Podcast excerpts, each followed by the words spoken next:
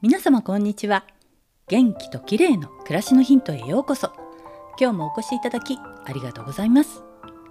いよいよお盆休みとなりました。皆さんもきっとどこかへお出かけでしょうか。久しぶりに海外という人も多くて空港もごった返しているようですが私はお盆の間は軽井沢にいて動きません。というより動けない？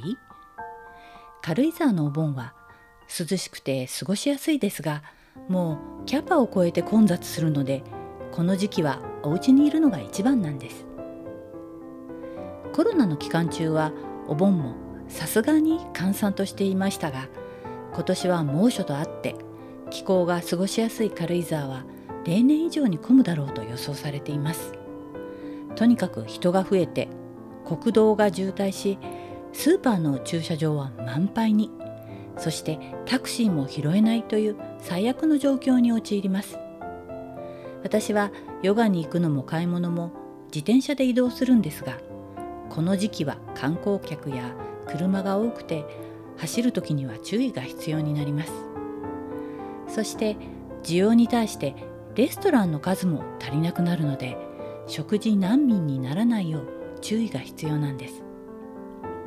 こうした状況は夏のほんの一時期だけで本当に軽井沢の夏は短くてお盆を過ぎると急に涼しくなります。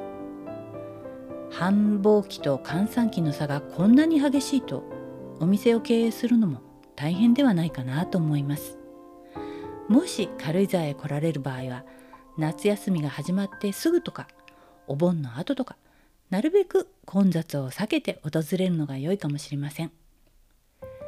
さてお盆の混雑について話しましたが先日発生した台風7号がどうも本州に上陸しそうな勢いで微妙になってきましたね。軽井沢も今日は晴れていますが明日から天気が崩れるみたいで台風の影響が心配です。ご旅行中の皆さんもくれぐれも気をつけてお過ごしくださいね。今日は軽井沢のお盆の混雑についてでした。